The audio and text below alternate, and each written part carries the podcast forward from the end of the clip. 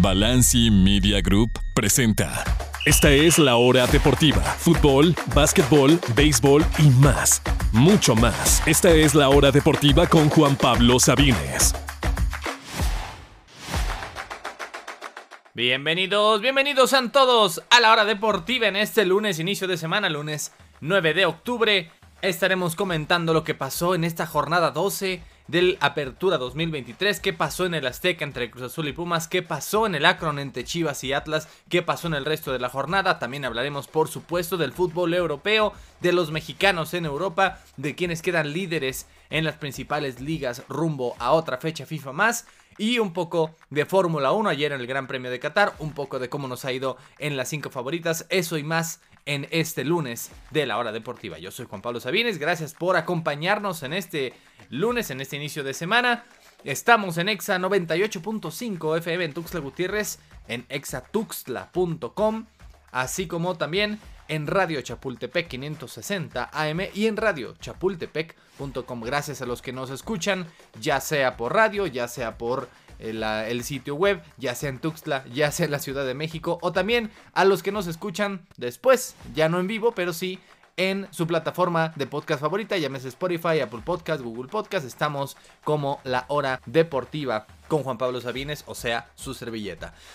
Demos inicio sin más tiempo que perder a lo que pasó, primero que nada, en el Azteca entre Cruz Azul y Pumas. El 4-1 me parece injusto y yo sé que es, ya sirve de poco consuelo en este punto. Ha sido un torneo de pesadilla para Cruz Azul que ya cumplirá oficialmente seis meses desde la última ocasión que dejó en cero su portería, desde ya mediados de abril. Con esta fecha FIFA se cumplirán seis meses en unos días. Y también casi seis meses de no vencer a León en tres semanas de no ganar en el Azteca, de no ganar en su propia casa. De hecho, Cruz Azul tiene 11 puntos en lo que va del torneo. 10 de esos 11 los han conseguido fuera de casa, de visitante. Solamente un punto y cuatro derrotas en lo que va del torneo. Y de poco sirve ser mejor por momentos, algo que el propio Mohamed aceptó en la conferencia de prensa post partido. De poco te sirve haber ganado las estadísticas, de poco te sirve eso cuando caes de esa forma en casa. Las últimas tres derrotas pensamos que no podría haber otra más dolorosa para Cruz Azul. Cae el clásico joven en casa ante el rival más odiado. Pero después viene la derrota ante Querétaro cuando lo ibas ganando.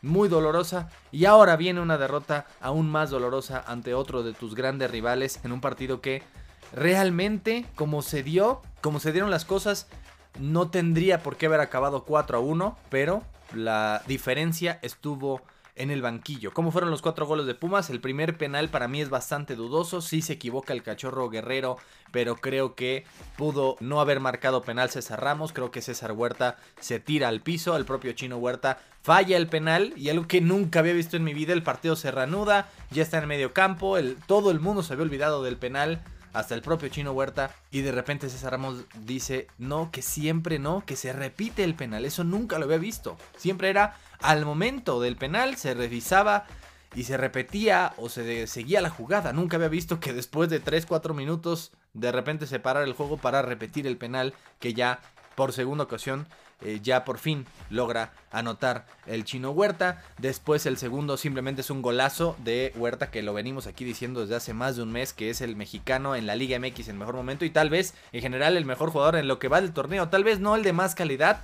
tal vez no es mejor que un Diego Valdés o que un Quiñones al momento, pero sí creo que es un jugador que está ahorita tocado y que absolutamente todo lo que hace le sale. Es un jugador que desequilibra, que era el único que realmente preocupaba a la defensa de Cruz Azul y que se saca un gol de la manga justo cuando Pumas no había hecho absolutamente nada en esos primeros minutos del segundo tiempo. Se saca un absoluto golazo que le dio la ventaja y ya eh, de ahí no vio para atrás el equipo de los Pumas. El tercero es muy mala fortuna, un desvío de Escobar. Y el cuarto ya es una displicencia absoluta y total de la defensa en un tiro libre que no tenía absolutamente nada, en un rebote que podrían haber despejado fácilmente y que nadie hace absolutamente nada para que llegue Nathan Silva y anote el cuarto. La verdad es que pese a que Cruz Azul fue mejor en general y que las estadísticas lo dicen, y sé que es difícil decir fue mejor el equipo que perdió 4 a 1, pero tuvieron más tiros, más posesión, 61 a 39, más pases completos, más precisión, recibieron más faltas, recibieron más amarillas los de Pumas y también tuvieron 13 tiros de esquina por solamente 3 del equipo de la UNAM. Sin embargo, las actuaciones terribles, primero de la defensa sin Salcedo, Dita muy displicente, demasiados errores, Escobar me parece ha tenido su peor torneo desde que llegó a Cruz Azul hace ya más de tres años. El Cachorro Guerrero ha tenido oportunidades, creo que se equivoca, eh, sobre todo en regalar ese penal dudoso, pero él lo regala. Charlie Rodríguez demasiado displicente, hasta con flojera. Siento que, juega Charlie y creo que pues el hecho de que no lo llamen a la selección por primera vez en tanto tiempo era alguien que era de cajón que estuviera en los llamados, en las convocatorias y ahora no y debería ayudarlo a despertar porque realmente ha bajado su nivel. El caso de Lira que también regaló varios balones, tal vez se acordó demasiado de su pasado Puma y quiso todavía apoyar a su ex equipo. Y si bien el portero Andrés Gudiño no se equivoca como tal en ningún gol, Pudo tal vez haber hecho más en el segundo, aunque iba al ángulo, y pudo haber hecho más en el cuarto, creo yo. Creo que si bien no le podemos realmente culpar de ninguno de los cuatro goles, sí fácilmente podría Cruz Azul buscar otro arquero para el próximo torneo, porque la tradición de Cruz Azul siempre es saber tener a uno de los mejores porteros, si no es que el mejor de México, desde Marín, pasando por Larios, por Conejo, por Corona, por supuesto, y hoy está muy lejos de ello. Llámese Gudiño, llámese Jurado, si bien no lo hace mal como tal Gudiño, creo que no, no, sigue esa tradición azul en la portería y no te da esa confianza y esa seguridad en el arco. Mal nivel en general de la defensa Cruz Azul, que has recibido un promedio de dos goles por partido en lo que va del torneo y es por supuesto la peor, la peor de todo la apertura 2023, cuando pensábamos cuando llegó Tuca, cuando llegó Dita, cuando llegó Salcedo, que al contrario iba a ser una de las partes sólidas, la parte más sólida del equipo y ha sido todo lo contrario, una debilidad. Y la gran diferencia, como decíamos hace unos minutos, fue en el banquillo.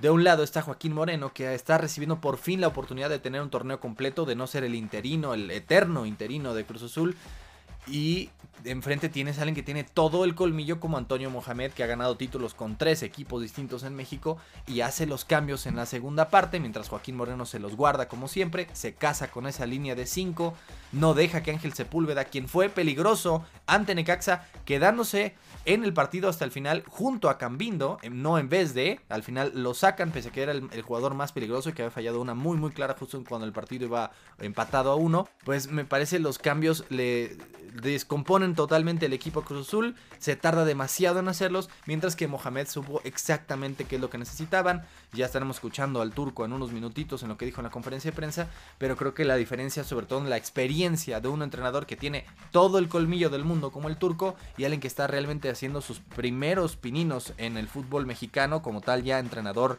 eh, oficial y no un interino. Esa fue la enorme diferencia y sí creo que también se queda corto lo que plantea Joaquín Moreno y el momento y la decisión de los cambios. Esa fue la gran, gran diferencia. Y bueno, para concluir, antes de irnos una pausa, no sé quién tuvo la peor idea del mundo en todas las decenas de veces que he ido al Estadio Azteca. Nunca había visto que la porra visitante estuviera no en la donde le toca, que es abajo de una de las pantallas, sino más bien justamente arriba de la zona de medios donde estábamos nosotros y muchos otros eh, compañeros y a todo el mundo para empezar, nos tuvimos que tragar los cánticos todo el partido entero, no podíamos ni pensar de tantos Goyas que nos tragamos, además de que nos llovió cerveza todo el encuentro, a todos los que estamos ahí, León Lecanda y todos los de medios, todas las computadoras, las televisiones, no sé a quién se le ocurrió esa brillante idea que fue absolutamente terrible. Hasta los palcos que estaban un poco más abajo también les llovió. Le pegaron una señora incluso que iba de Pumas. No sé quién se le ocurrió esa terrible, terrible idea. Literalmente no hay peor porra para haber tomado esa decisión, digamos de las más, sí apasionadas, pero también que les gusta de vez en cuando aventar algunos líquidos hacia la tribuna sin, sin importarles qué o quién esté debajo. Y realmente es algo lamentable que pasó ese sábado por la noche en el Azteca. Pero bueno, vamos a hacer una pausa musical. Al regreso hablaremos del resto de la jornada, escucharemos a Mohamed y por supuesto fútbol europeo y Fórmula 1. No se retire, seguimos aquí en la hora deportiva. Lo mejor del fútbol mexicano lo encuentras en la hora deportiva con Juan Pablo Sabines. Y estamos de regreso aquí en la hora deportiva en este inicio de semana. Y como se los prometí antes de la pausa, escuchemos brevemente al turco Mohamed en la conferencia de prensa tras el triunfo de Pumas en el Azteca el sábado por la noche. Yo creo que el primer tiempo ellos jugaron mejor que nosotros. Nos hicimos algún ajuste y el equipo se encontró mejor y tuvimos contundencia, cosa que otras veces no, no hemos tenido en otros partidos. Eh, entonces el equipo su tiempo se acomodó mejor, prácticamente no, no nos llegaron, nosotros tuvimos tres goles y algunas llegadas más. Así que en el segundo tiempo justificamos el triunfo.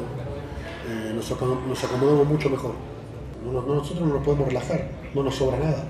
Lo tenemos muy claro. Entonces dependemos del equipo, dependemos de, de ser intensos y nada, hoy nos relajamos en un momento clave y nos empataron y el primer tiempo la pasamos mal.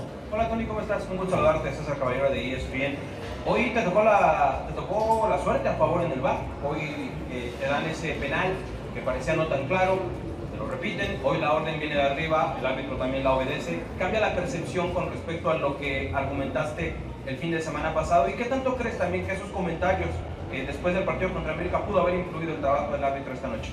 ¿Es una, una pregunta o una opinión? Es una pregunta.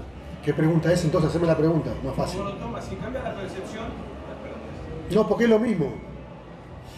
Ah, pero, fue lo mismo. ¿Pero cómo lo tomas ahora que es Es lo mismo, lo mismo.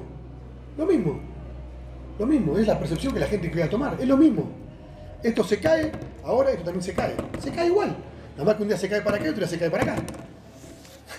Entonces, ¿por qué ahora no hay tanta molestia entonces, Tony? ¿Cómo? ¿Por qué ahora no hay tanta ¿Y quién te dijo que estaba molesto yo? En la semana pasada todos lo vimos, Tony. ¿A dónde estaba molesto? No. Esa es la percepción que tienen ustedes. Es la percepción. Nunca me lo preguntaste. Ahora me lo preguntas, no estaba molesto. Estaba frustrado porque no ganamos, pero molesto no. ¿No? ¿Molesto no? Esa es la, pregunta, pero me preguntas eso, te digo, la misma percepción tengo. La misma percepción. Así que no voy a declarar porque ya me multaron bastante y no voy a hablar de ese tema. Yo creo que, que para mí es un tema cerrado. Y bueno, eso fue lo que dijo el turco Mohamed, que se enojó tanto hasta tiró uno de los costalitos de cemento que estaban ahí muy bien colocados frente a él.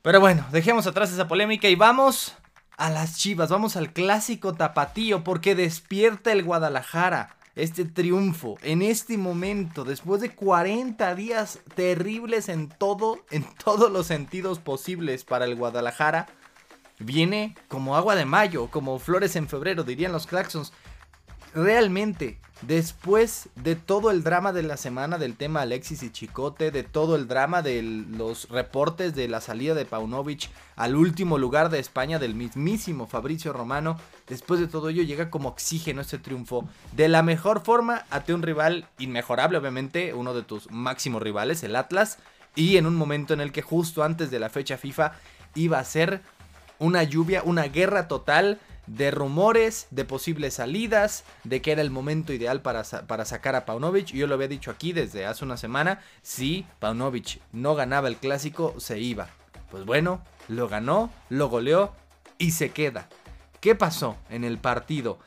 El, para el Atlas, en general jugaron muy mal, en especial Anderson Santamaría, que dio un juego para el absoluto olvido. Debió ser expulsado al 36, pero totalmente no, no entiendo por qué no fue expulsado. Se pierde totalmente la marca en el segundo gol y también en el tercer gol, un contragolpe que dejó absolutamente solo en ambos, en el segundo y el tercero, a Ricardo Marín, el canterano americanista.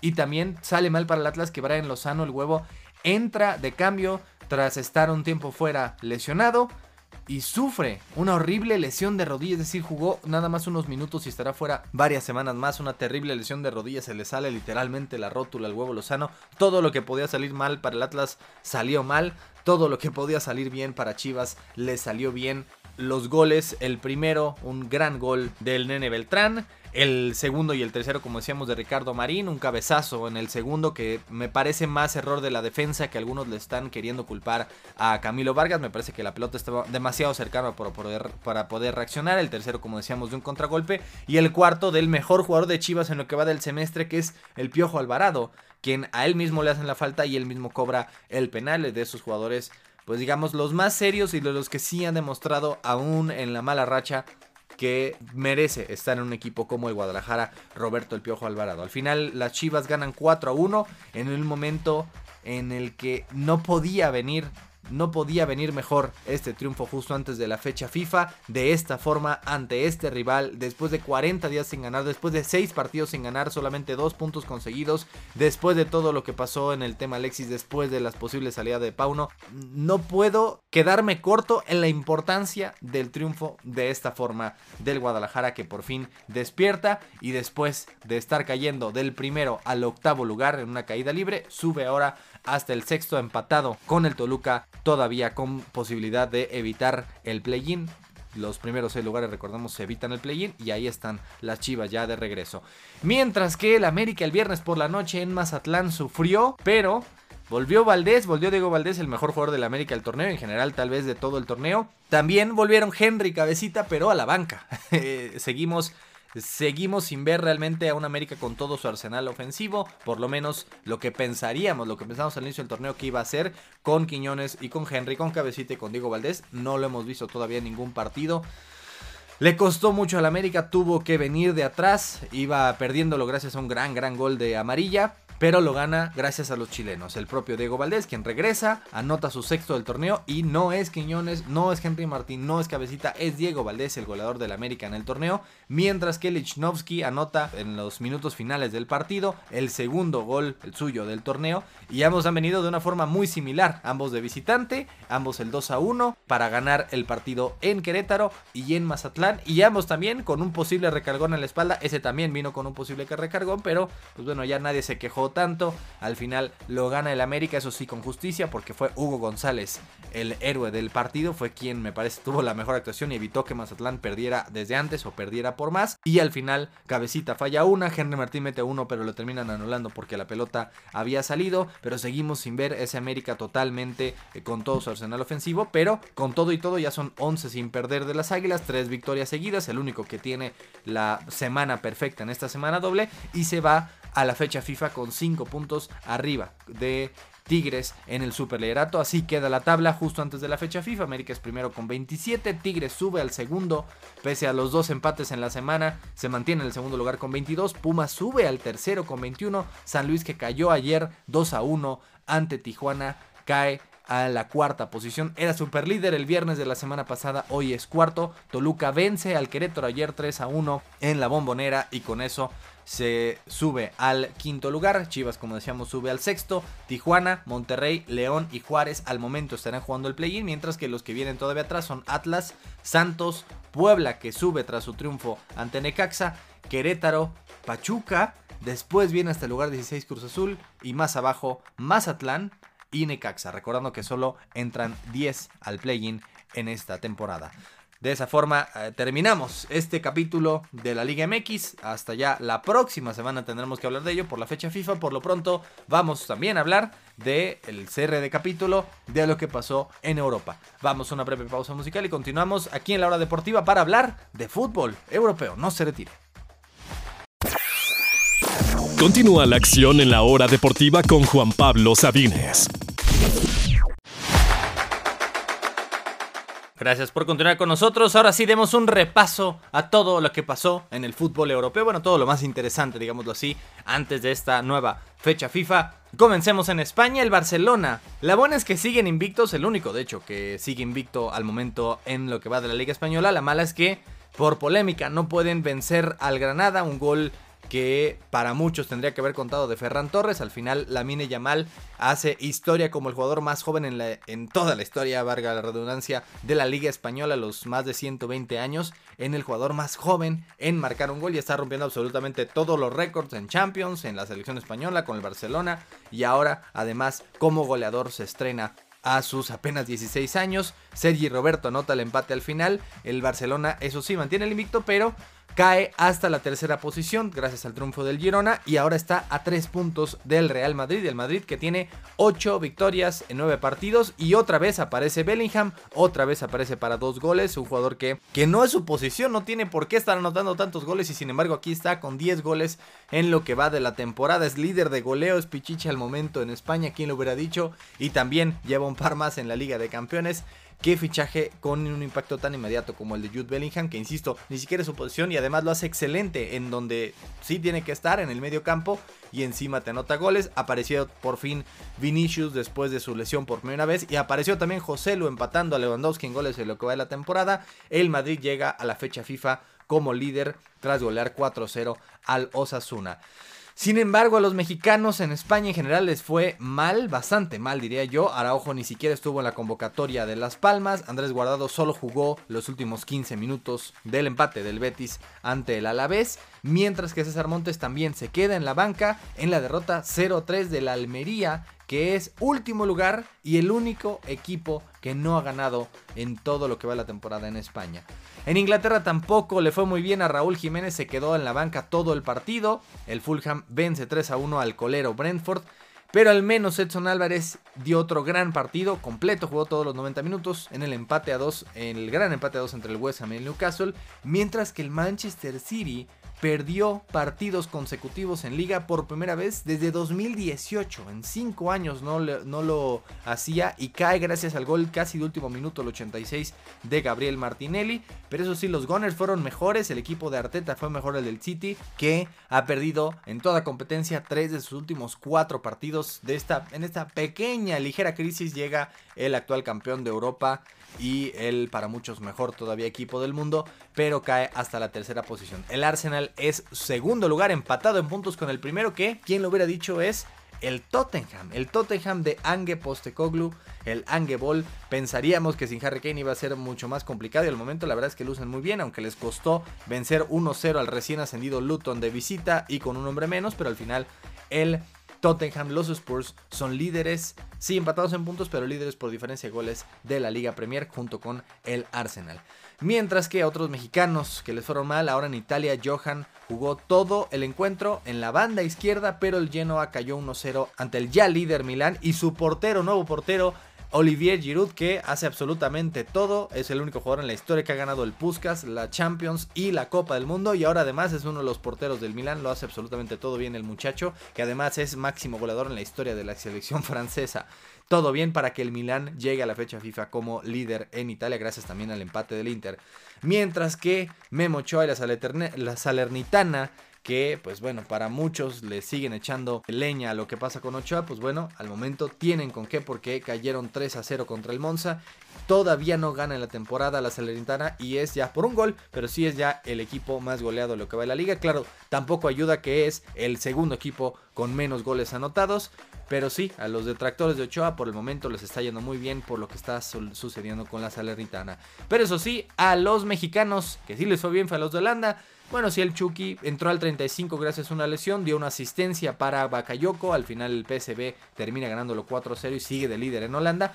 Pero Santiago Jiménez, el bebote, mi muchacho, otro doblete más, ambos de volea, el segundo sobre todo un absoluto golazo. Eso la verdad es que hace unos años los fallaba y que ahora esa es la gran diferencia de estar en Europa. No es solamente la disciplina, la mentalidad, son ese tipo de acciones tan fáciles que aquí en México tal vez nunca hubiera llegado a tener la calidad, la técnica para, para tener. Y en Europa lo está haciendo cada fin de semana. Llega a 12 en lo que va de la temporada. Es por supuesto el líder en solitario de la Eredivisie de goles. Y llega también a ser el segundo máximo anotador de todos los jugadores de todo el mundo, solamente detrás de un Erling Braut Haaland de menos de 23 años, de todos los del mundo son Haaland y después Santiago Jiménez, nuestro delantero, que así cierra esta jornada. Con eso vamos a hacer una pausa y también una pausa por supuesto al fútbol de clubes. Vamos a hablar del cierre de la Fórmula 1 del tricampeonato de Max y a despedirnos después de esta pausa musical. No se retire. La emoción de la Fórmula 1 en la hora deportiva. Gracias por continuar con nosotros. Comentamos rápidamente que al momento, al momento vamos 2 y 2 en las 5 favoritas. Pittsburgh y los jefes de Kansas City nos han quedado bien. Los carneros de Los Ángeles en casa y los Bills de Buffalo en Londres nos quedaron mal al momento. Tenemos nuestras esperanzas puestas en que Green Bay gane por al menos dos puntos para terminar con otra semana ganadora en las 5 favoritas de ahora la semana 5 de la NFL.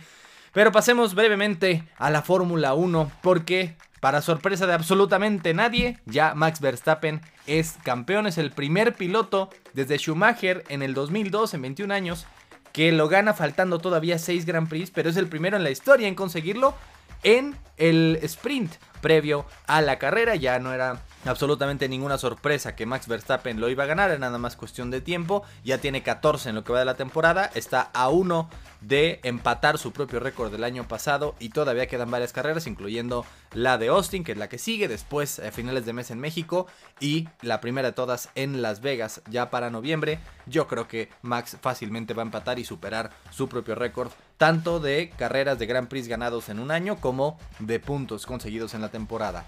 Pero lo terrible del Grand Prix de Qatar fue que dejó hechos molidos a los pilotos que tuvieron que recibir atención médica después de la carrera. Hubo temperaturas reportadas de casi 50 grados centígrados. El propio Fernando Alonso dijo que si fuera esa misma pista con esas condiciones en Sudamérica o en Latinoamérica en general, que todo el mundo estaría poniendo el grito en el cielo, pero como es Qatar nadie dice nada. Dijo que el asiento y el volante le quemaban. Él había pedido inclusive parar, pero ya no le era permitido. Y además de todo, la pista estaba tan inestable que Lance Troll tuvo que estarse tambaleando en su cabeza tanto tiempo que quedó parcialmente inconsciente y tuvo que también recibir atención médica después de la carrera. Terribles condiciones para los pilotos que, pues al fin y al cabo, son deportistas y que están teniendo una actividad física y tienen que tener las condiciones adecuadas. El calor y las condiciones de la pista hicieron imposible este Gran Prix de Qatar que ha sido absolutamente terrible en todos los sentidos. Y terrible también para el mexicano Checo Pérez que terminó rebasando en seis ocasiones los límites de la pista y con eso lo castigaron 15 segundos. Terminó hasta en el lugar 12 y con solo un punto conseguido en este Gran Prix de Qatar. Terrible también el, fin de semana para el mexicano Checo Pérez. Pero bueno, eso es todo por hoy, amigas y amigos. Les recuerdo que esta semana es de fecha FIFA. Estaremos el miércoles comentando la convocatoria de Jaime Lozano y lo que esperamos de los partidos de México ante Ghana y ante Alemania de esta fecha FIFA de los próximos días. Estaremos hablando un poco también de los playoffs de Grande Liga, ya la ronda divisional que se están jugando. Todo eso y mucho más en nuestra próxima edición, el miércoles, como siempre, al, en punto de las 6 de la tarde. Gracias a todos y a todos los que nos escucharon el día de hoy, que tengan una excelente semana, les deseo mucho éxito en todo lo que ustedes se propongan. Estamos de regreso el miércoles, yo soy Juan Pablo Sabines y esto fue La Hora Deportiva. Toda la información del deporte nacional e internacional la escuchaste aquí en La Hora Deportiva con Juan Pablo Sabines. Esta es una producción original de Balanci Media Group.